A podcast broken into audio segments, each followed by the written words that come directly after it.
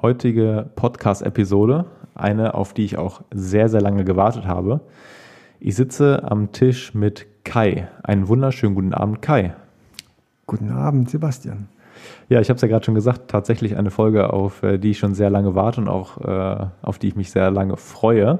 Ich habe ja schon oder ich habe dich ja auch schon ein paar Mal gefragt. Äh, jetzt ist es tatsächlich mal dazu gekommen, dass wir uns äh, gegenüber sitzen an unserer langen Tafel und zusammen einen Podcast aufnehmen. Ähm, ich versuche dich mal kurz vorzustellen, so wie ich dich kennengelernt habe. Das ist ja noch gar nicht so lange her, gute zweieinhalb Jahre schätzungsweise, ne? Ja, in ja ist noch nicht so lange, ja. Kennengelernt haben wir uns äh, bei meinem alten und deinem aktuellen Arbeitgeber Riese Müller. Genau ähm, in der dortigen Entwicklungsabteilung, in der du als äh, Fotograf arbeitest, wobei du im Grunde genommen nicht an die Entwicklungsabteilung angekoppelt bist, sondern Strategy and Communication. Genau, das Wort, was ich äh, bis heute nicht aussprechen kann. äh, genau, da haben wir uns kennengelernt, weil ich mir von dir Ortliebtaschen ausleihen wollte für meine erste Radreise. Richtig. Das ist schon ziemlich lange her, ja. Und dann hast du mir ein paar coole Tipps gegeben. Ich habe äh, für mich entdeckt, dass das äh, mit der Radreise super cool ist. Ja, und dann ging es äh, recht schnell und wir zwei oder du hast äh, mich davon überzeugt, mich bei Turin Nizza anzumelden. Habe ich dich überzeugt davon? Ja, du, ich sag mal so, es hat nicht viel gebraucht. Du hast mir davon erzählt mhm. und damit war die Überzeugungsarbeit dann auch schon geleistet. Mhm. Aber ähm, so im Nachgang, und das soll auch Thema von dieser Podcast-Episode sein, eine mit der besten Sachen, die ich äh, auf dem Fahrrad erlebt habe. Das äh, fing schon mit der Anmeldung damals an. Ähm, ich weiß gar nicht, ich glaube, du hast mir das erklärt, man meldet sich mit einer Postkarte aus seinem jeweiligen Wohnort an. Genau. Also es gibt kein Anmeldeportal oder irgendwas anderes, ein Losverfahren oder wie auch immer, sondern man muss tatsächlich eine ähm, Karte aus seinem Wohnort schicken nach England zum James, das ist der Gründer der Turinitzer Rallye. Genau. Und dann wird man, glaube ich, an einem Abend ausgelost, oder? Wie war das noch? Ja, bei meiner ersten Teilnahme war das noch nicht so. Da reichte die Anmeldung und man war drin. Mhm. Dann hat das Ding aber schlagartig dermaßen an Popularität gewonnen, ähm, dass dann sozusagen mehr Anwärter als Startplätze da waren. Ja. Und er hat sich dann für ein ganz faires Verfahren entschieden, nämlich die Auswahl per Zufall. Mhm. Ähm, genau, sodass man also nicht über Beziehungen, Geld, Status, Bekanntheit oder so an, mhm. eine Eintrittskarte bekommt, sondern einfach nur, weil man das Glück hatte, gewählt zu werden. Ja, das war so das erste Mal, dass ich tatsächlich mit dem, ähm, ja, mit diesem ganzen äh, Bikepacking, äh, Adventure-Kram so ein bisschen in Verbindung dann gekommen bin. So das erste Event, wo ich dann auch dran teilgenommen habe. Wir sind ja dann beide glücklicherweise ausgewählt worden, äh, dort an den Start zu gehen mit. Ich weiß gar nicht, wie viele andere Starter waren dort. Das ist ziemlich elitär, würde ich mal sagen, oder? Oh, ich kann es, waren es vielleicht knapp 200? Ja, ich so? hätte jetzt auf 150 getippt, ja. aber ja, so roundabout würde ich auch sagen, ja.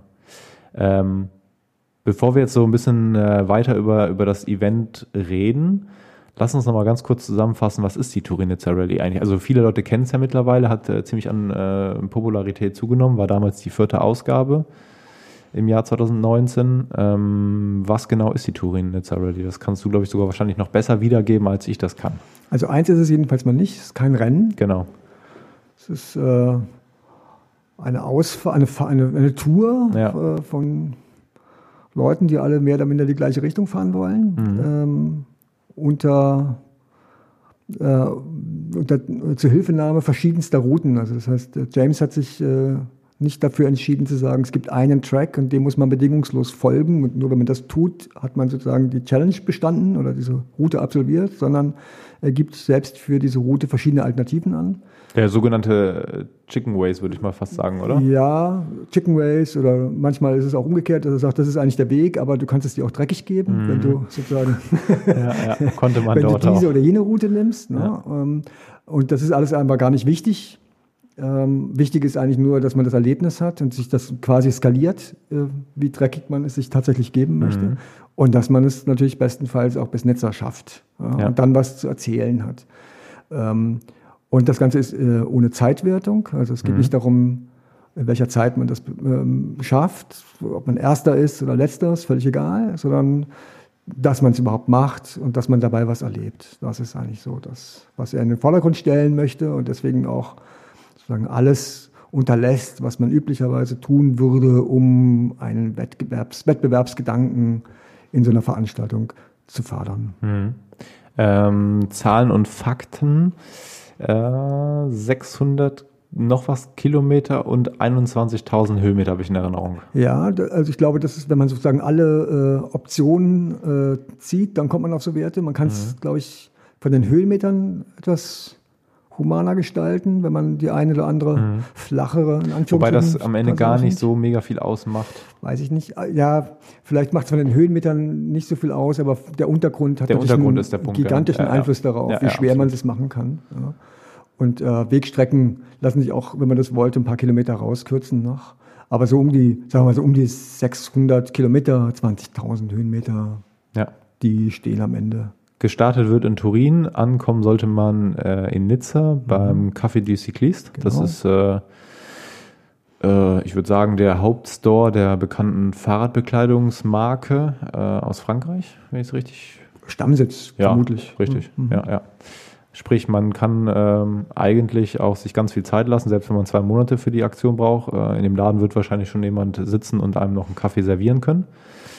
Ähm, genau, das Ganze hat stattgefunden letztes Jahr nach der Eurobike. Wir mhm. zwei sind direkt, äh, nachdem wir auf der Eurobike beide noch gearbeitet haben, am Tag drauf äh, mit dem Auto hingefahren ähm, bei extrem schlechtem Wetter. Ich kann mich noch an, ich weiß gar nicht, wo sind wir rübergefahren in der Schweiz, wo auf einmal Schnee lag. Also man muss bei diesem Event dann halt auch wirklich äh, dran denken, dass man auch schlechtes Wetter haben kann.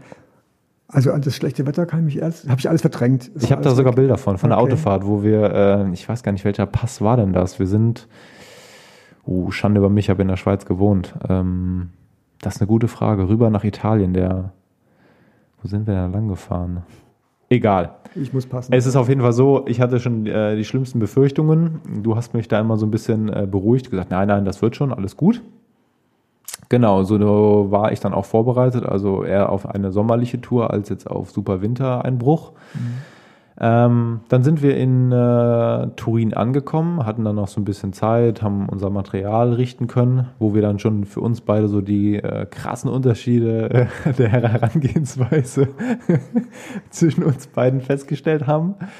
Ähm, genau, und dann sind wir abends ähm, aber der Einladung gefolgt äh, vom James, äh, dass alle Teilnehmer abends Pizza essen gehen. Genau. Genau. Ja. Coole Pizza, Ria war das, äh, wo wir gesessen haben. Schon draußen sitzen noch. Genau, das war, war super. Ähm, ja, und dann war am nächsten Tag, glaube gegen 9 Uhr offizielles Foto und dann ging es auch schon los, oder? So ist es, genau. Also ja. das ist dann äh, da es ja kein Rennen gibt, ne, gibt es eben äh, tatsächlich nur so ein Gruppenbild und dann bricht man eben einzeln oder in kleinen Grüppchen auf, so wie es gerade ergibt, wie es passt.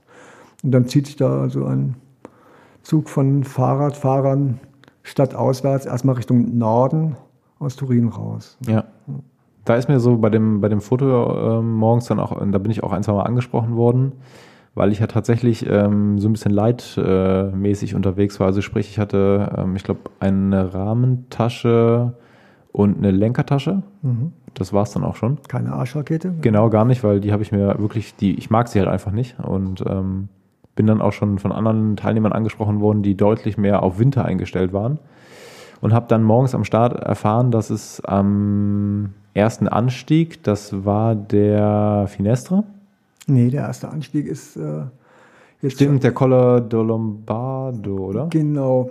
Stimmt, aber den, den hatte ich jetzt so gar nicht als ersten Anstieg drin, aber zumindest am, am, äh, am äh, Finestre sollte es halt wirklich am Tag drauf Schnee geben. Ich hatte aber geplant, am ersten Tag schon über den Anstieg rüber zu fahren und dann schon ein Stück weiter hinter Sestriere Richtung Frankreich wieder zu sein. Aber tatsächlich ist da so beim Start dann schon aufgefallen, dass ähm, es super viele verschiedene Herangehensweisen an diese Turinitzer Rallye gibt. Also wirklich Leute, die, die lange planen und dementsprechend auch Gepäck mit hatten und halt ähm, auch viele, die ja so ähnlich unterwegs waren, äh, wie ich das äh, geplant hatte. Ja, man sieht, ich denke da ganz gut, wie bei vielen anderen Veranstaltungen auch, die unterschiedlichen Konzepte. Leute, die an den Start gehen mit dem Plan, einfach komplett draußen zu bleiben, zu bivakieren oder zu zelten. Ja Das war zum Beispiel auch so gar nicht, also das ja. hatte ich auch gar nicht geplant. Ich hatte fest mit Hotels geplant. Oder eben die Hotelvariante. Genau, genau. Die, die, mhm. die, die einfache Variante. Wo ich auch sagen muss, äh, war ich dann nach dem ersten Tag auch sehr, sehr froh drum. Ich hatte, glaube ich, am ersten Tag irgendwie 6.500 Höhenmeter, 200 Kilometer. Kam im Dunkeln dann im Hotel an und habe mir dann sogar noch vom Hotelwirt eine Pizza bringen lassen aufs Zimmer, während ich meine Sachen gewaschen habe. Äh, da war ich doch tatsächlich um mein warmes Zimmer sehr, sehr happy. Mhm. Ähm, jetzt muss man dazu sagen, du bist dummerweise krank geworden. Ich bin schon krank an den Start gegangen. Genau. Das war ja, schon ja, auf der ja. Fahrt hin klar, das ist irgendwie, da zeichnet sich eine Erkältung ab. Und ich hatte so gehofft, äh, ich sag, wäre vielleicht schon über den Zenit, also ich habe während der Eurobike gelitten. Hm. Ähm, Stimmt, das weiß ich noch. Ne, und dachte, vielleicht, vielleicht wird es ja. Äh, war dann aber nicht so. Also ich habe dann äh, quasi, ich bin äh, am ersten Tag noch äh, mein Plan war, bis äh, auf den Finestre zu fahren. Oben mhm. gibt es äh, zwei Refugi. Das ist aber noch mal ein ganzes Stück weiter, ne? Das habe ich nämlich damals auch gedacht. Ja gut, dann bist du oben und dann fährst du erstmal flach, aber dann geht es ja noch mal richtig berghoch auch über die äh, Militärstraße. Ähm, das habe ich jetzt offen gesprochen. Ich kam ja gar nicht bis dahin. äh, deswegen habe ich es jetzt gar nicht so im Kopf. In meiner Erinnerung ist es nicht so weit vom Pass bis äh, zum ersten Refugio. Also ich glaube, ich habe Ewigkeiten gebraucht, habe das Ding total verflucht, weil ich nicht vorwärts gekommen bin mhm. und es war auch schon echt super hoch. Also der Finestre ist gar nicht mal so hoch, aber dann fährst du ein Stück runter, so gute zehn Minuten auf Asphalt und, und fährst dann rechts weg. Richtig. Äh, und dann geht es halt tatsächlich so eine, so eine alten Militärfahrt nochmal super hoch. Also der geht fast auf drei, wenn ich es richtig mhm. weiß. 2,7 meine ich, ja. hätte er gehabt, irgendwie sowas in der Richtung, ja. Und dann fährst du da oben ganz oft hoch, runter, hoch, runter, hoch, runter. Genau. Und dann irgendwann stehst du dann äh, in Sestriere.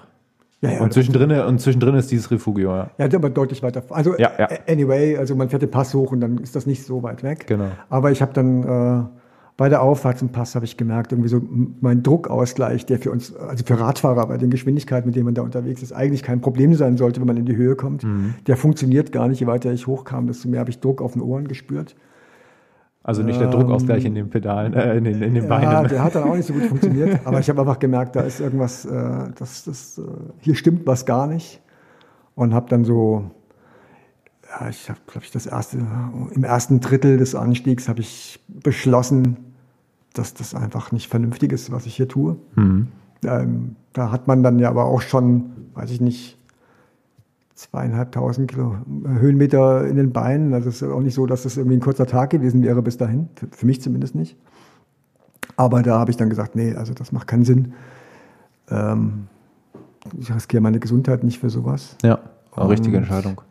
Bin dann zurückgefahren äh, nach Turin, habe mich da äh, ins Auto gesetzt, das wir da geparkt hatten und bin dann ein Stück weiter Richtung Süden gefahren, habe mir da ein Zimmer gesucht und mich da erstmal zwei Tage ja. auskuriert. Genau. Ja. Ja. Ich bin dann ähm, vom besagten Hotel kurz, vor Sest, äh, kurz hinter Sestriere, kurz vor, wie heißt denn der Ort in Frankreich, äh, wo es dann, uh, gute Frage, egal. Wir sind äh, beide gut vorbereitet, ne? Ja, ja, auf jeden Fall. Äh, ich hab's, muss ich dazu sagen, ich habe es nicht so mit, äh, mit Städtenamen. Na, zumindest, äh, ich hatte einen, einen wirklich hammerharten, aber auch super schönen ersten Tag. Ähm, der zweite Tag wurde dann äh, tatsächlich leider ähm, noch härter, aber kürzer. Einfach weil es geregnet hat und bekannterweise bin ich äh, bei Kälte eine absolute Pussy. Sprich, ich bin nach dem ersten Anstieg äh, in ein warmes Hotelzimmer gegangen, habe zwei Stunden geduscht. Sollte man eigentlich nicht laut sagen. Ist aber de facto so, weil es ja kein, also kein, kein Rennen ist. Ähm, ja, kannst du da quasi dann auch wirklich mal so ein quasi Day Off machen. Äh, ich bin dann in einem schönen Bergdorf ähm, gestrandet, ähm, bin den halben Tag in der Boulangerie gewesen, habe äh, schöne Patisserie genossen in äh, Frankreich, ein paar nette Leute auch kennengelernt und habe einfach gehofft, dass der nächste Tag ein bisschen, bisschen besser vom Wetter wird. Mhm was dann tatsächlich auch der Fall war. Und dann ging es ja auf den äh, Col d'Agnello hoch. Man muss auch dazu sagen, was du als ein bisschen Regen beschreibst, vor dem du geflüchtet bist, das ist natürlich dann in den Höhenlagen, also auf den Pässen oben, schon auch äh, ganz ernstzunehmender Schneefall ja, gewesen. Ich hatte Graupelschauer oben, ja. ja und äh, dann ist unter Umständen auch noch vereist, was in den Abfahrten dann halt auch bös gefährlich werden kann. Insofern ja. war es sicherlich eine vernünftige Entscheidung. Ja. Ich glaube, an dem Tag, ich, ich weiß nicht, ob überhaupt jemand gefahren ist, aber es können, wenn überhaupt, nicht viele gewesen sein, Ja. die, die an dem Tag gefahren sind. Ja. Also ich hatte dann, ähm, man, man ist ja so ein bisschen über, über die Facebook-Gruppe äh, da so ein bisschen auch auf dem Laufenden, was so abgeht und die Leute schreiben da recht viel rein. Und, opala, das war das Mikro. Ähm, ich hatte dann auch mitbekommen, dass viele tatsächlich noch am äh, Finestre, also am letztendlich zweiten großen Anstieg meines ersten Tages noch äh, im, in der Unterkunft saßen und eingeschneit waren. Genau. Also das war dann schon, ähm, wie gesagt, das hatte ich so überhaupt nicht eingeplant, großartig, hatte mir da keine Gedanken zu gemacht, aber tatsächlich am Agnello habe ich es dann auch gemerkt, da lag auch oben Schnee, zwar nicht viel, aber es lag Schnee und ähm, es war dann schon zumindest auch in der ähm, Abfahrt dann auch ziemlich kalt. Das, äh, Das ich. ist mir auf jeden Fall in Erinnerung geblieben. Also oben war wirklich richtig vereiste Straße und das war schon nicht ganz ohne. Also ich war dann auch froh, ähm, dass ich dann eine entsprechende Reifenwahl vorher getroffen hatte. Gut, die brauchte man so oder so fürs Gelände. Ich hatte mich äh, für 650B entschieden äh, mit zwei Einser Breite, was auch eine Top-Entscheidung war mit Tubeless. Äh, ein G1 äh, Byte von Schwalbe gefahren. Und ich glaube, besser hätte ich es eigentlich auch nicht treffen können für das Rennen. Also das ist halt der Vorteil bei meinem Rad, bei dem 3T, da kannst du halt äh, ja, 700C oder 650B fahren. Aber ich glaube, du hattest auch, ich hatte die Reifen meine ich gegeben, ne? also du hattest eh nicht äh, geplant. Genau. Für mich war es ja auch der zweite Start. Und beim ersten Genau, Mal richtig, ja. bin ich noch äh, 42 mm Reifen gefahren, 26, 28 Zoll. Und ähm, das ging. Ich empfand es aber dann als die klügere Wahl, auf einen breiteren Reifen zu gehen, also Mhm. 650B. Ähm, ich finde es nicht unbedingt eine Gravel-Tour. So, ne? Ich würde sagen, so an der Grenze schon zu einer Mountainbike-Tour. Ja, absolut, Zumindest ja. über weite Strecken. Und deswegen ist es auf jeden Fall schlau, meiner Meinung nach, eine breitere Reifenwahl, äh, breitere Reifen zu nehmen. Ähm, und auch eine eher mountainbikige Übersetzung. Hm. Also ich war beim ersten Start doch schon bass äh, erstaunt, gleich beim ersten Anstieg, wie steil es dann auch tatsächlich hochgeht.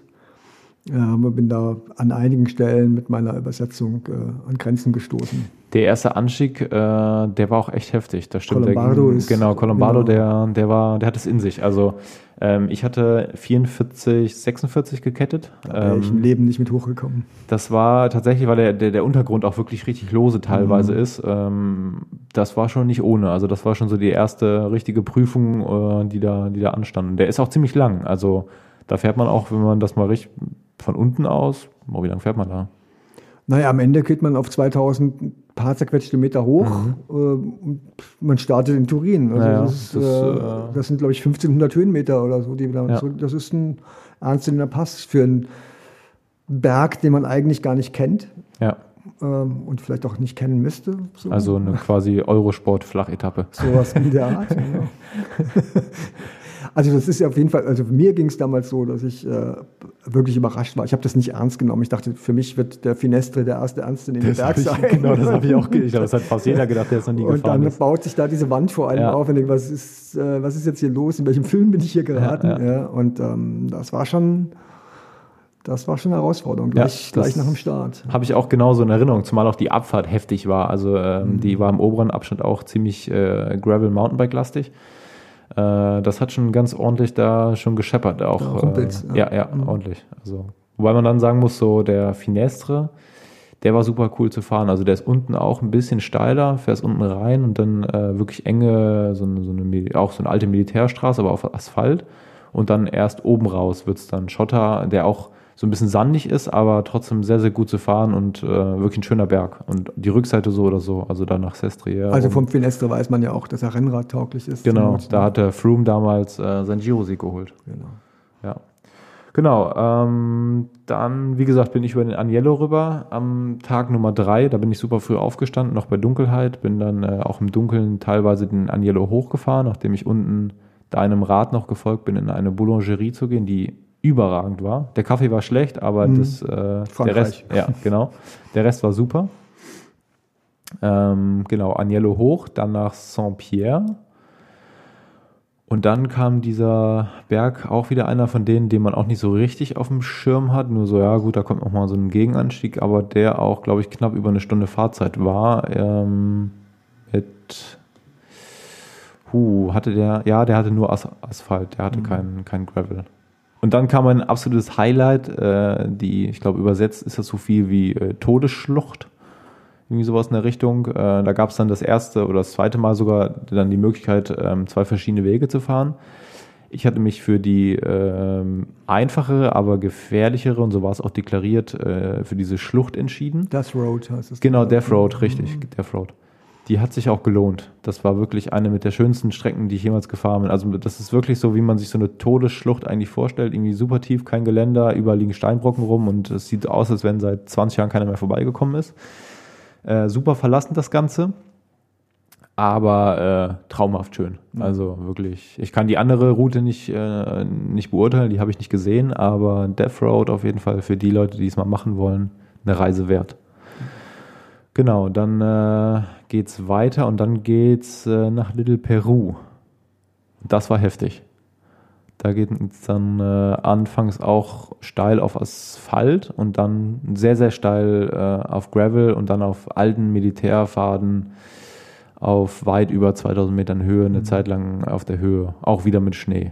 Es war zwar warm, aber es hatte so links und rechts ein bisschen, ein bisschen Schnee. Das waren noch die Reste des Schneefalls. Genau, genau. Und da kam dann auch tatsächlich ein Stück, da muss ich sagen, äh, das wäre ich glaube ich nicht mal mit dem Mountainbike gefahren berghoch, äh, weil es einfach super steil war und ähm, sehr, sehr verblockt. Äh, da war dann mal für fünf Minuten oder zehn Minuten das äh, Schultern des Rades angesagt. Mhm. Ja. ja, und dann äh, ging es eigentlich schon äh, runter nach Limonte. Ja, ich. Ähm. Da habe ich mir noch äh, von dir per WhatsApp äh, Tipps holen wollen, wo äh, so nach dem Motto, wie weit kann ich heute noch fahren? Ähm, und habe dann äh, in der Dunkelheit aber noch ein Hotel gefunden, die mich dann auch wirklich gnadenlos äh, über den Tisch gezogen haben mit einer Portion Spaghetti die, äh, ich glaube, mich 30 Euro gekostet hat. Das war eine doppelte Portion Spaghetti. Ja, aber sie war trotzdem keine 30 Euro wert. aber gut, ja, es war eine Notsituation. Mhm. Und dann ist man schon am Grenzpass angelangt. Den bist du dann, glaube ich, auch wieder gefahren, oder? Genau, ich habe ja dann ich hab ja zwei Tage Auszeit genommen. Genau, dann kommt Tag 4. Genau, und ähm, habe dann am Morgen beschlossen, äh, ich nehme das Ganze in Angriff, aber nicht so wie ursprünglich geplant auf der Originalroute, sondern ich gucke, dass ich mir irgendeinen Weg suche, ähm, um sozusagen mit möglichst wenig Höhenmetern rüber nach Nizza zu kommen, dass wir uns dort wenigstens einmal treffen. Mhm. Ähm, und bin dann quasi ja, so die letzten 100 Kilometer oder sowas dann wieder auf die Originalstrecke. Das ist so quasi die so. Etappe, die ich für den Tag geplant hatte, ja. Richtig, genau. Also der ähm, wie heißt der, der Grenzanstieg noch? Ja, ja, wir haben uns gut vorbereitet. Ja, wir haben uns richtig gut vorbereitet. Aber auch wirklich sehr, sehr schön. Also oben stehen noch sehr, sehr viele Bunkeranlagen aus dem Zweiten Weltkrieg. Ähm, genau, man fährt dann nach Frankreich runter. Man kann die Côte d'Azur quasi schon riechen, aber dann biegt man nochmal rechts ab und dann geht es nochmal richtig, richtig böse, böse berghoch und auch lange. Äh, ich hatte eine Zeit lang das Gefühl, super, ich bin oben, ich habe es geschafft, ich rolle nur noch nach Nizza runter. Pustekuchen. Pustekuchen kam nämlich noch einiges und dann noch mal einiges.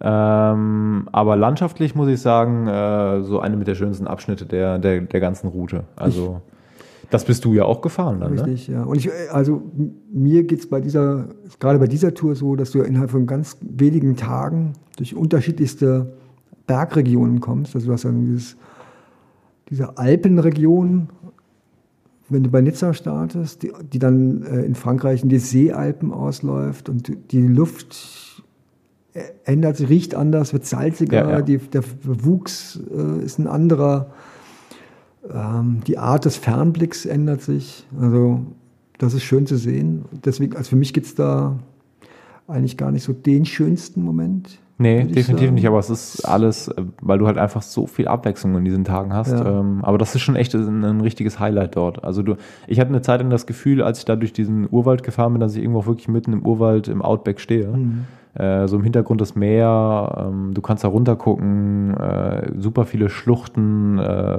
du siehst keine Menschen weit und breit, vielleicht mal irgendwie ein Tier, was über den Weg rennt, äh, mal eine Schlange auf dem Boden, aber äh, tatsächlich bist du komplett alleine. Mhm bis du dann zum Col di Turini kommst. Genau. Das ist dann so schon wieder so ein bisschen mehr touristisch. Das merkt man dann schon. Da sind viele Autofahrer unterwegs, so gerade die Leute, die in Nizza ein PS-starkes Auto besitzen. Die, die findest du dann dort schon wieder ein bisschen vermehrt. Ähm, genau, und dann fährst du den Col di Turini runter.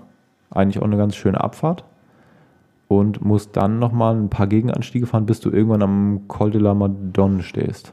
Das habe ich mir alles äh, geknitten. Genau, das hast du, genau, genau. Das, da hast bin, du. Wollte wirklich dann nur möglichst direkt nach Nizza. Genau. Runter, ne? Ich hatte für den Tag geplant, ich fahre mal ein bisschen, bisschen, äh, ja, ein bisschen, bisschen schneller. Also ich hatte das ja auch ein bisschen so als Training für die Mountainbike-WM damals noch geplant und habe nur in Erinnerung, dass ich am Col de Madone oben angekommen bin und einen Hungerast hatte. quasi Ziel erreicht. Ganz schlau. Ähm, genau, habe dann auch von netten Franzosen äh, ein bisschen was zu essen und zu trinken oben bekommen am, am äh, Anstieg. Genau, und ab da fährt man ja im Grunde genommen runter nach Nizza. Genau. Auch vom Turini geht es, wenn man das will, nur noch runter? Ah, nee. Da kommt nochmal so ein richtiger fieser Gegenanstieg. Das habe ich nämlich auch gedacht. Hab ich fahr rechts, ja, ja. Fahr rechts rein. Du fährst den, den Turini runter und dann musst du irgendwann unten äh, in der Ebene musst du wieder rechts weg und dann geht es nochmal ziemlich hoch. Stimmt, du hast recht. Ja, genau. ja. Den habe ich verdrängt. Und der tut böse weh. Ja. So, und dann fährst du auch dann nochmal, dann fährst du auch noch irgendwie zweimal runter, bevor du dann erst am, am Madon und selbst zum Madon musst du nochmal richtig hochfahren, weil die hatte ich komplett unterschätzt. Ich bin nämlich noch äh, kurz durch so ein schönes äh, französisches Bergdorf gefahren, was da direkt äh, in, in die äh, Klippen reingemeißelt war. Äh, und habe gedacht, super, ich brauche eh nur noch runterrollen und egal, habe nichts gegessen und dann mir den Hungerast da reingefahren. Und äh, ja, mhm. genau. Aber habe dann tatsächlich nach dreieinhalb Tagen das äh, Café du Cycliste erreicht, habe dort die Milchshake- und Kaffeebar geplündert und auf dich gewartet. Ja, wir haben uns dann in der Pizzeria getroffen. Genau. äh, genau. Nachdem wir über Airbnb äh, spontan eine Unterkunft suchen wollten, und die schlechteste Unterkunft gefunden in ganz, in, in, ganz Frankreich oder ich weiß es nicht, äh, keine Ahnung. Also das erste Mal, dass ich bei Airbnb auch eine nicht ganz so gute Bewertung ja. verteilt habe. Ja. Ich meine, unsere Gastgeberin war super nett, aber die Unterkunft war, ähm, ja, ich weiß gar nicht genau, wie ich es beschreiben soll. Es war, glaube ich, Asketisch. Der, ja, ja, der zehnte Stock irgendwo in einem Hochhaus mitten in Nizza, äh, was mit den Fahrrädern auch nicht ganz so einfach war. Ähm, genau. Aber wir hatten einen wirklich schönen Abend in der Pizzeria mit einem Glas Wein. Das war wirklich sehr, sehr angenehm bei, bei lauwarmen Sommertemperaturen.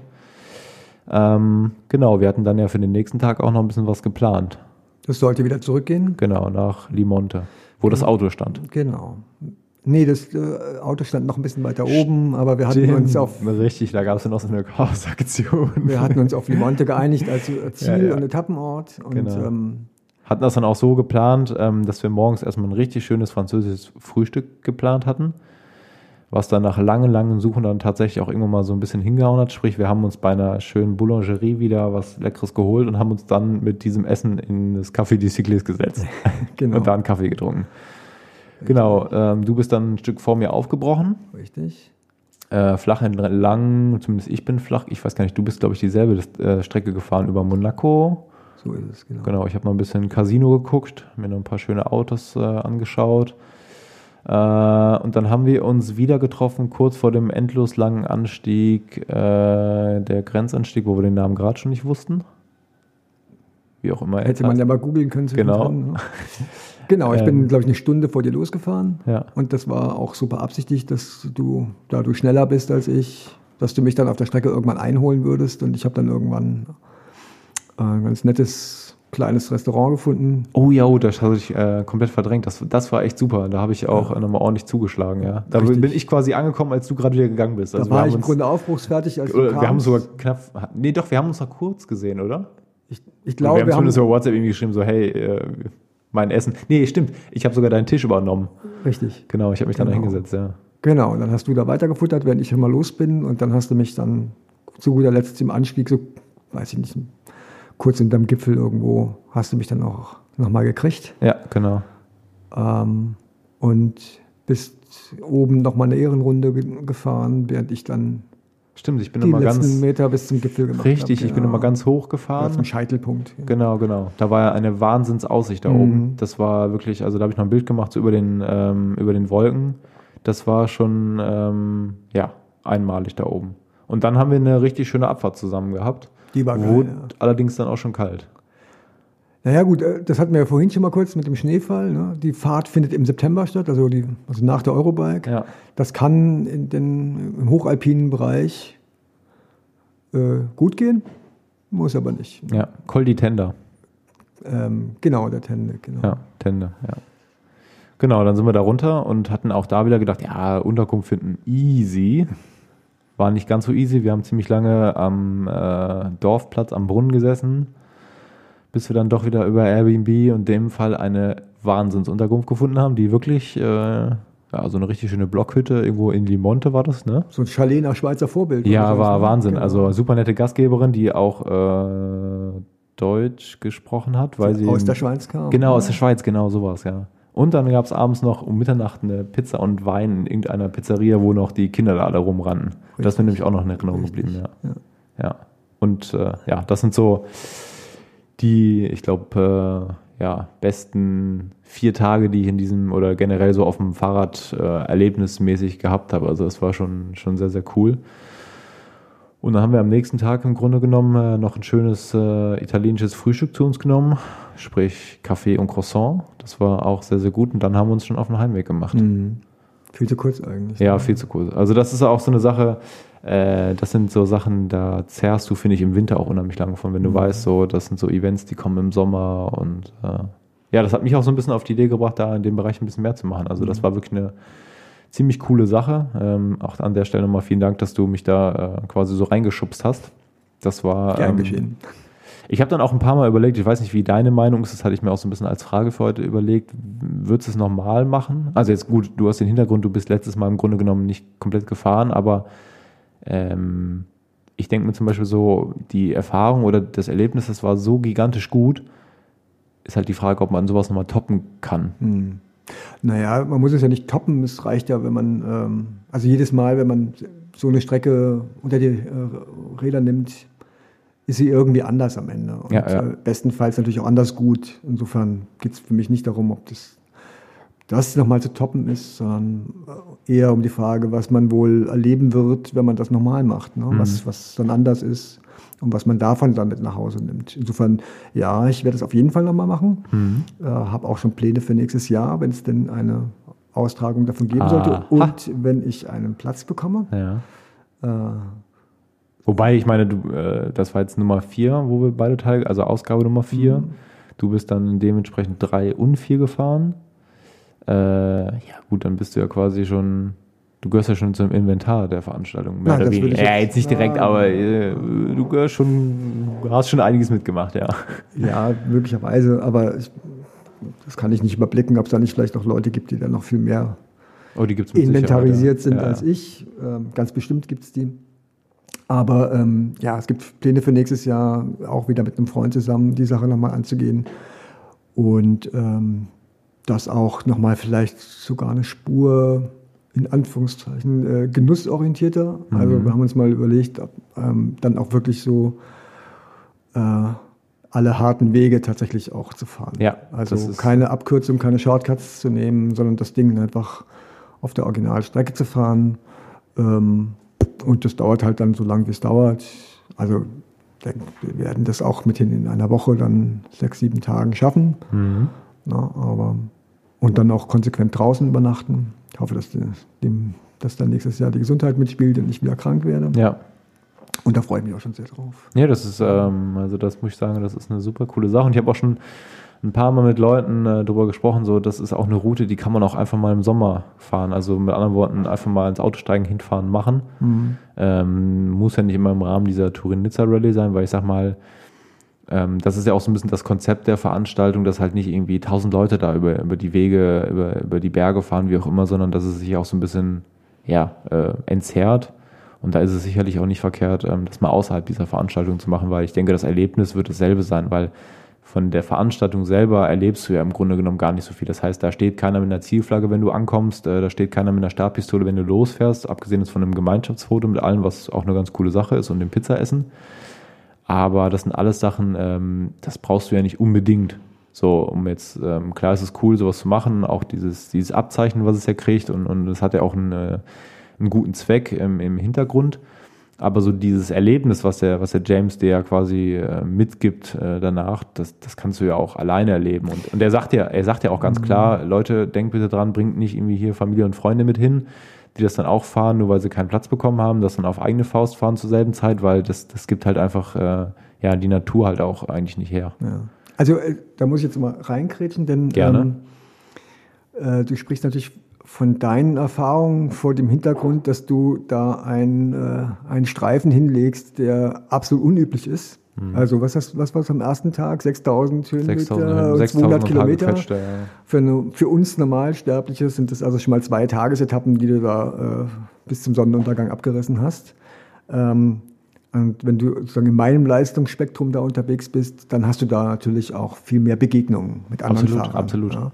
Und ähm, das habe ich ähm, auch als super angenehm empfunden, dass die Leute alle furchtbar entspannt sind. Wie gesagt, der Renncharakter ist halt nicht da. Das heißt, kein Grund, sich nicht gegenseitig zu helfen oder ein Päuschen zu machen, mal ein Schwätzchen zu halten oder gemeinsam die Aussicht zu genießen. Äh, sich abends irgendwie, weiß ich nicht, Matratzenlager oder Zimmer zu teilen, äh, abschnittsweise zusammenzufahren. Dann lösen sich solche äh, Zusammenkünfte wieder auf und man fährt wieder allein, trifft auf die Nächsten und es ist immer so ein Kommen und Gehen, dann sich begegnen und austauschen und das ist auch an sich schon sehr wertvoll, solche, solche Erlebnisse unterwegs zu haben. Ähm, also ich empfand es nicht so als einsam im Sinne von so Menschen verlorene Gegend und ich allein, ja, weil man schon dann weiß, es ist jemand vor dir, es ist jemand hinter dir gibt einem auch ein gewisses Sicherheitsgefühl. Und mal wirklich was passieren sollte, kann man damit rechnen, wenn man nicht tatsächlich der Letzte ist, dass einer irgendwann auch mal vorbeikäme und einem helfen würde. Mhm. Ähm, ist für den einen oder anderen sicherlich auch angenehm. Aber es ist natürlich nicht überlaufen oder übervölkert. Das ist klar. 200 Leute, das verliert sich auf 600 Kilometer dann schon so, dass es, dass es nicht hektisch wird. Ja. Ja, genau. Aber du bist da, äh, soweit ich das im Blick habe, wahrscheinlich die schnellste Zeit ever gefahren? Ja, gut, so? aber ähm, also ich, ich, das ist zum Beispiel ein Punkt, den ich, den ich ähm, bis heute da mit rausnehme. Ich meine, ähm, du kennst meinen Hintergrund. Ich komme halt aus dem Leistungssportsektor. Das heißt, ich, ich seit 2005 nehme ich an irgendwelchen Rennen teil, fahre mit anderen Leuten um die Wette und nur der Sieger zählt letztendlich. Ähm, und ich muss sagen, dass seitdem, seitdem ich diese Turin-Nizza Rallye gefahren bin, ich eine ganz andere Denkweise auch mhm. wieder habe und auch ganz oft sage, ja, äh, klar, ich habe noch meine Ziele, du kennst die auch, ähm, die sind sicherlich auch hoch gesteckt, aber irgendwann ist es halt einfach so, ich habe halt auch richtig Bock, äh, ja, das einfach mal ohne irgendeinen Wettkampfgedanken zu machen und das ist halt genau das Event, was, was äh, ich glaube ich auch gebraucht habe, um da so ein bisschen mal einen anderen Weg einzuschlagen. Ähm, und das, das ist das, was ich äh, von, von dort aus mitnehme. Jetzt war das halt damals so, äh, eine Woche später war Mountainbike-Weltmeisterschaft, äh, wo ich gestartet bin. Und das war ja auch nochmal für das Jahr ein, ein wirkliches Ziel, weil es in der Schweiz stattgefunden hat und, und, und ein Kurs war, der mir auch entgegenkam. Und ich habe das schon ein paar Mal gesagt, also jeder Leistungsdiagnostiker oder jeder Trainingswissenschaftler wird mir wahrscheinlich einen Vogel zeigen, wenn ich ihm sage, ich bin vorher die Turin-Nizza Rallye gefahren und das hat mich in Form gebracht. Aber das ist halt tatsächlich so, weil A, Kopf war frei und, und die Beine haben gedreht, weil ich halt die, die, die Belastung halt auch richtig gesucht habe und ich weiß, dass ich die brauche für solche Sachen. Ähm, aber nichtsdestotrotz nehme ich das nicht als, als äh, ja, äh, beste gefahrene Zeit mit, die ich da mhm. vielleicht hingelegt habe, sondern ähm, wirklich als, als wahnsinnig schönes Erlebnis. Und das ist genau der Punkt, warum ich von mir sagen kann, das ist eines der besten Sachen, die ich jemals auf dem Fahrrad gemacht habe. Das hat ja auch am Ende keinen interessiert, wie schnell du warst. Nee, ich habe tatsächlich, ja, äh, jein. Also tatsächlich. Ich weiß, es gab einige Leute, die das angezweifelt haben, ob du das wirklich gefahren wärst, weil ich glaube, du hast drei Tage und ein bisschen was gebraucht. Ja, und das ja. ist halt salopp doppelt so schnell wie die meisten. Ja. Äh, das Wort Fitfucker ist gefallen. Das Wort Fitfucker ist gefallen. Vollkommen zu Recht. in irgendwelchen Foren und, und Facebook-Gruppen ist das öfter mal. Äh genau, aber am Ende ist das nicht das, was hängen bleibt. Also da sagt jetzt keiner, okay, das ist jetzt die Zeit, die man unterbieten muss, weil da ist mal einer so schnell genau, gewesen. Genau. Das interessiert letztlich Nobody. Nobody. Am Ende heißt es hier äh, Erlebnis vor Ergebnis und und deswegen nennt das James ja auch eine Rallye und nicht genau, ein Rennen. Genau. Es geht darum, dass man Spaß hat da unterwegs, dass man damit was nach Hause bringt, an Erlebnissen, an, an Eindrücken. Und da würde ich sogar sagen, ist Geschwindigkeit eher ein Nachteil. Ja, absolut. Ja, weil also es gibt Abschnitte, das haben wir jetzt ja alles locker überblendet, dass man manchmal, also wirklich 20, 30 Kilometer lang oberhalb von 2000 Metern ja. durch, äh, durch alpines Gelände fährt, äh, auf unbefestigten Wegen. Und das ist was, äh, also das habe ich auch vorher in der Form noch nicht gehabt. Also auch wenn ich mit Rennrad in den Alpen war, dann heißt es immer rauf auf den Pass, auf der anderen Seite runter und das war's dann.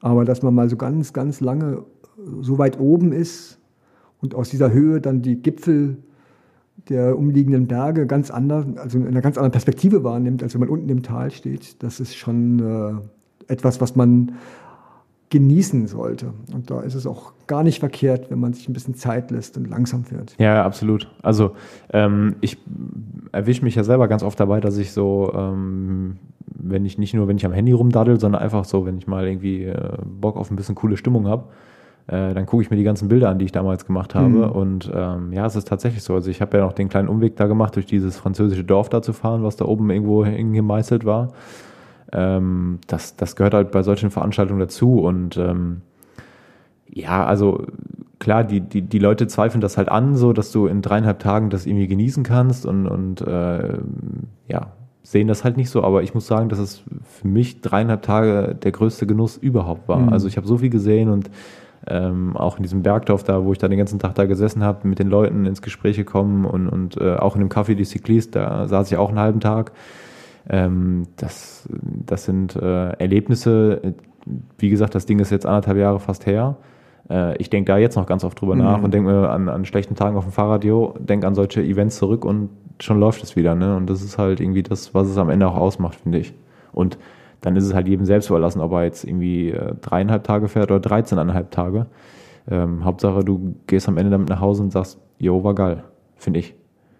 Ja, hast du alles richtig gemacht, wenn du ja, ja. heute noch davon zehren kannst. Ja, absolut. Also wie gesagt, vielleicht waren die anderen Events, die ich vorher gemacht habe, auch einfach ein beschissene hoch 10, dass ich nicht davon zehren kann, wie ich davon zehre. Aber äh, das glaube ich jetzt nicht, weil da war schon einiges Cooles bei. Ähm, aber das war so sicherlich einer der, der Höhepunkte, mhm. wenn nicht sogar der Höhepunkt. Und formmäßig hat es ja auch richtig was gebracht, also die Woche später ähm, glaube ich, bin ich so von den Werten her und nicht ganz vom Ergebnis, aber fast vom Ergebnis die beste Weltmeisterschaft gefahren, die ich jetzt viermal hin oder jetzt in der, in der vierten Teilnahme hingelegt habe. Und äh, nee, war durchaus äh, gute zwei Wochen, was das betrifft. Cool. Ja, das ist äh, definitiv. Also wer da mal Lust drauf hat, ähm, der sollte sich das auf jeden Fall mal gut überlegen, sowas mal zu machen. Mal dreieinhalb oder zehn Tage rauskommen, das tut auf jeden Fall gut. Mhm. Und äh, wird ja auch immer mehr, diese Veranstaltung. Das, das merkt man ja schon. Genau. Ähm, das war aber nicht die letzte Veranstaltung, die du so äh, gemacht hast. Du bist dieses Jahr auch ziemlich viel Bikepacking-mäßig unterwegs gewesen. Einmal ein bisschen länger. Äh, schneid mal kurz zusammen, was du dieses Jahr erlebt hast. Ich, das war gar nicht so viel, habe ich. Ja, das war schon, wenn man das so auf Strava verfolgt hat, dann war das schon ganz, ganz ordentlich, was ihr da abgerissen habt, oder?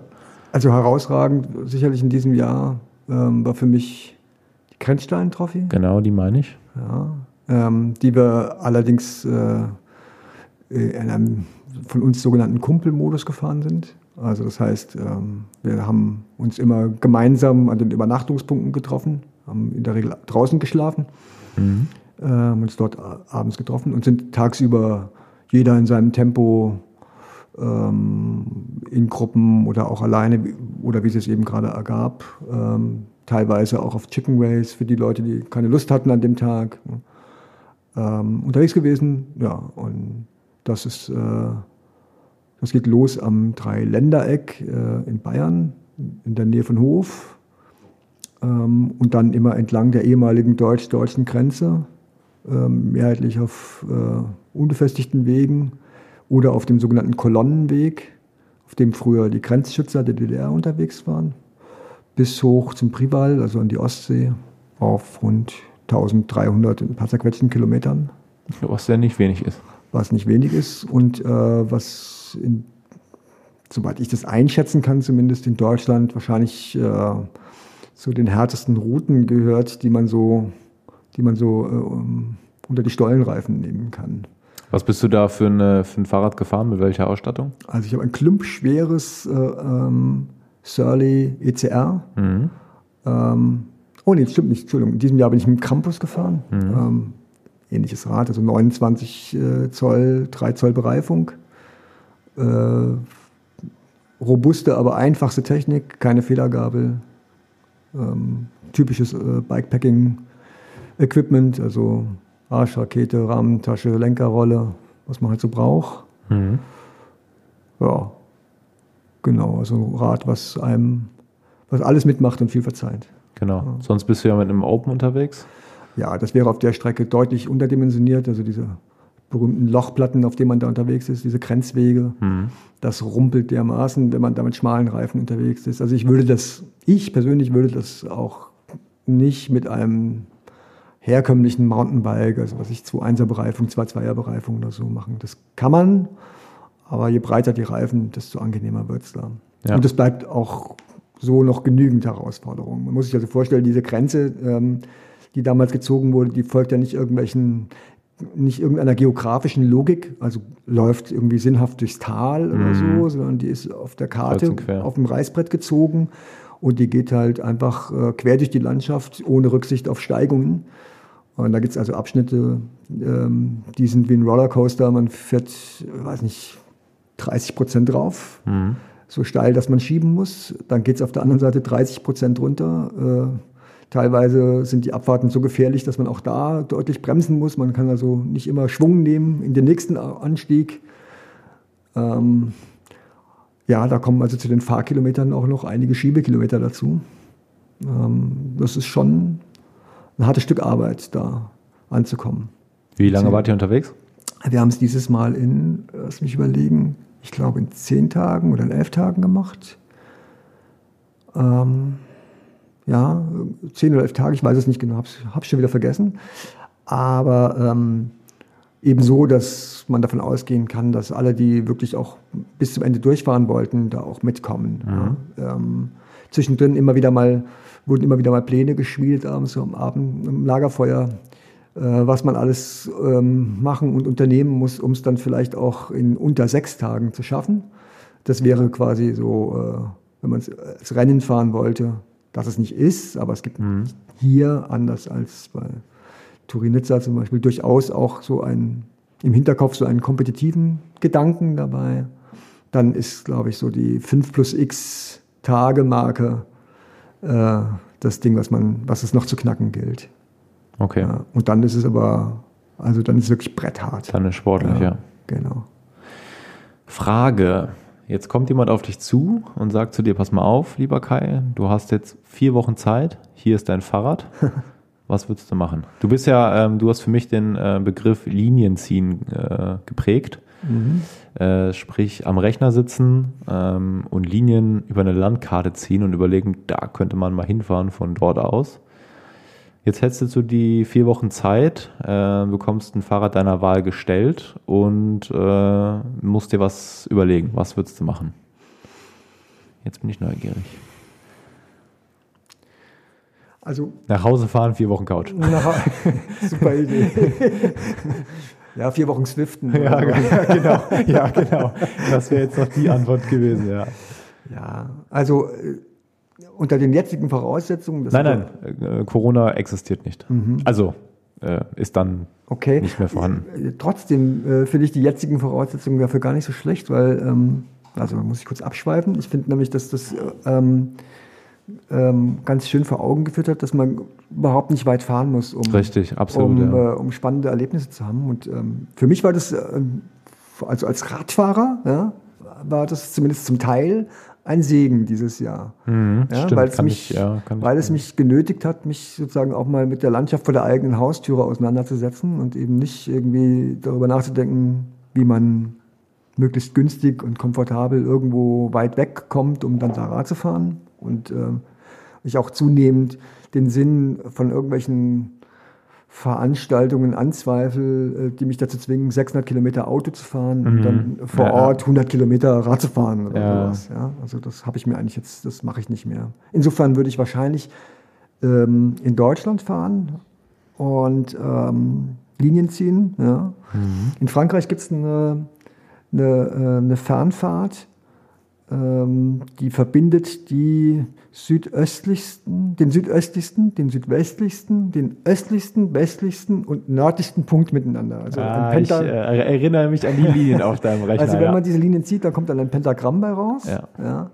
Und wenn man sowas über Deutschland zieht, dann kommt auch eine herrlich unsinnige Route bei raus, ja, die also dann irgendwo, weiß ich gar nicht genau, irgendwo bei Freiburg da unten einen Eckpunkt hat, im Bayerischen einen Eckpunkt, irgendwo in der Ostsee einen ähm, das Ding hat aber, glaube ich, 6000 Kilometer, ne? Das hat, äh, das habe ich jetzt gar nicht, das habe ich erfolgreich verdrängt, wie viele Kilometer das sind. Ich habe irgendwie sowas, weil wir die Linie mal zusammengezogen ja, haben. Deshalb ich finde auch nicht, dass es das etwas ist, was man, ähm, also das müsste man auch nicht am Stück fahren. Ähm, weiß nicht, wie weit man in vier Wochen käme. Was ich reizvoll daran finde, ist, ähm, wenn ich mir sage, ich fahre von hier nach da ähm, und folge sozusagen der, dieser Route möglichst geradlinig, ja, äh, dann komme ich dann fahre ich auf Straßen und Wegen, die sozusagen unter touristischem Aspekt betrachtet eher zweit- oder dritt- oder niederrangig sind. Mhm.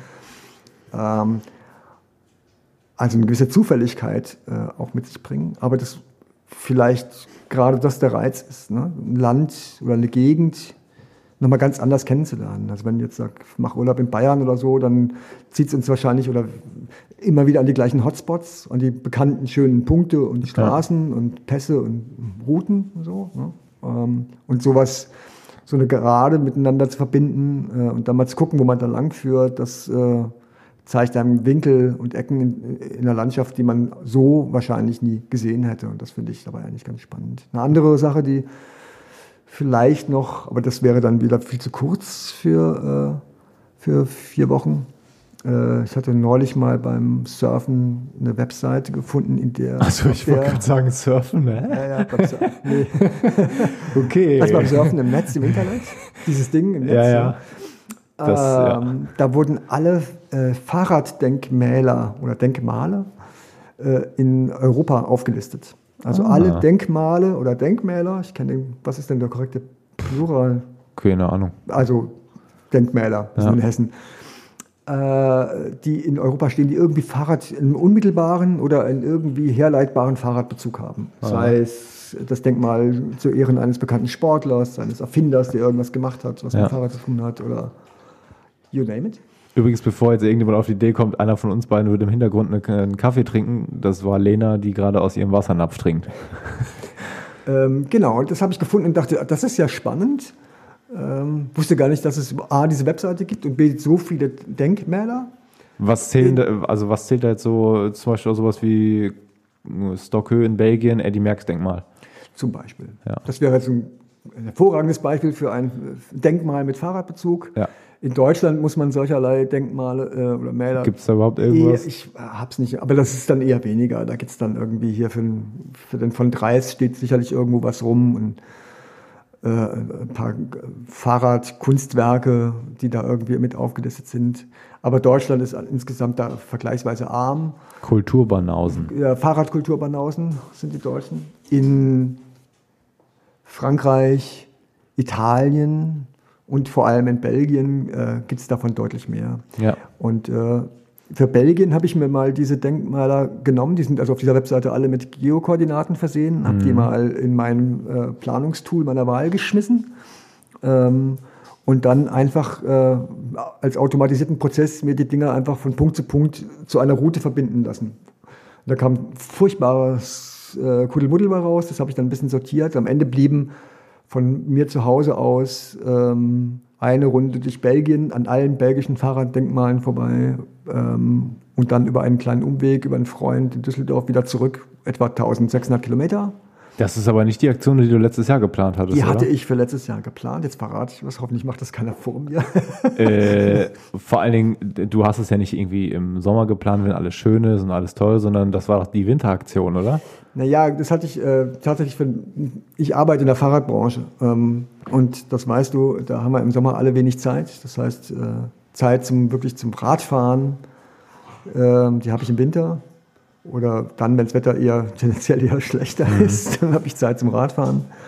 Und dann hätte ich das da irgendwo reingepackt. Ähm, Letztes Jahr hatten wir einen ziemlich trockenen Winter, da wäre das ganz gut gegangen. Ja. Aber ähm, da hat mir dann am Ende die Zeit gefehlt für so eine lange Geschichte, deswegen habe ich das nur angerissen quasi. Ähm, das steht also noch aus. Mhm. Und ähm, ja, das kann man dann auch beliebig ausdehnen. Man kann auch über Belgien nach Frankreich fahren und ähm, in Frankreich und Italien, da gibt es viele von diesen Denkmalen. Und da stehen sie naturgemäß gerne auch mal auf Gipfeln. Ähm, also da kann man auch richtig absurd viel Höhenmeter sammeln. In Kolumbien bauen sie vielleicht gerade eins für Bernal. Ja. Das könnte man noch mit Von hier nach Kolumbien mit dem Fahrrad ist aber echt schwer. Ne? Also ja gut, aber ähm, da müsste man wieder. Bestimmt, also Kolumbien mit dem Fahrrad, das habe ich schon ein paar Mal gelesen. Äh, das ist ja auch echt eine Reise wert. Das ist bestimmt. Das würde ich gerne Reise. mal machen. Kolumbien ist ein Land, was mich komisch, aber ich weiß nicht wieso, vielleicht vom Kaffee her, aber das reizt mich brutal, mal nach Kolumbien zu fliegen. Mhm. Das, ja, da ist ja aber schon das äh, böse Wort Fliegen gewesen gerade. Ja, klar. Also ja, das, ähm, ja, das ist halt äh, ein Problem. Also ich glaube so, so richtig CO2-neutral wird es nie sein, wenn du halt wirklich weit weg willst. Also jetzt, ohne jetzt großartig vor der eigenen Haustür zu gucken, vermute mhm. ich mal, oder? Also ich, ich sage jetzt mal, selbst wenn du eine Weltumrundung mit dem Fahrrad machst, selbst dann musst du ja äh, im Grunde genommen mal aufs Schiff, du musst mal irgendwie ins Flugzeug oder wie auch immer. Ja gut, alles, was wir machen, hat, äh, hinterlässt so. irgendwo Spuren. Ja? Man muss sich halt für sich selbst, denke ich, ja, man muss abwägen und sich überlegen, wie viel davon, wie viel Spuren will, möchte ich hinterlassen, wie ja. viel Impact. Und ähm, ja, da habe ich jetzt, also gar nicht mal so oberdogmatisch oder so, aber schon für mich so beschlossen, das weitestgehend zu vermeiden. Und ähm, ähm, Südamerika und oder Lateinamerika, das ist sicherlich eine Gegend, da zieht es mich auch nochmal hin. Also ich war schon mal längere Zeit in Mexiko, also drei Wochen. Mhm. Ähm, und fand das auch sehr geil dort und würde das auch gerne mal wiedersehen. Ähm, und mehr Länder in dieser Region nochmal erkunden. Ähm, aber jetzt nicht so, äh, so im Sinne eines äh, drei Wochen Sommerurlaub-Trips oder so. Dafür mhm. finde ich dann 12.000 Flugkilometer oder was es dann am Ende sind, äh, nicht angemessen. Ja. Ja. Zumal man auch dazu sagen muss, dass äh, du genauso wie ich in einer festen Partnerschaft leben mhm. und man das ja auch äh, nicht immer so außer Acht lassen sollte oder kann. Es birgt einiges an Konfliktpotenzial. Ja, ist so. Fakt. genau. Ja, aber das ist äh, tatsächlich auch eine, ja, das ist so die Herausforderung halt auch, die man oder der man sich dann auch, glaube ich, stellen muss, ähm, wenn man wenn man solche Reisen machen will. Ähm, das gehört halt einfach dazu. Ja. Das ja, ist nicht immer nur das reine Fahrradfahren, sondern auch alles, was drumherum ist mit Planung für das ganze Jahr, Urlaub mit dem Arbeitgeber, äh, Frau oder Freundin, die zu Hause sitzt. Das muss schon immer alles äh, sehr gut organisiert sein, ja. Gut, ja, das war auf jeden Fall ähm, super spannend, äh, das mal aus deiner Sicht zu hören äh, und generell so ein bisschen über Turinizza zu, zu erzählen. Und ähm, auf erstmal, erstmal vielen, vielen Dank für deine Zeit heute Abend. Danke für die Einladung. Sehr gerne. Wir werden jetzt noch äh, gemeinsam einen Kaffee trinken. Die Kaffeemaschine läuft bereits im Hintergrund. Warm. Mhm.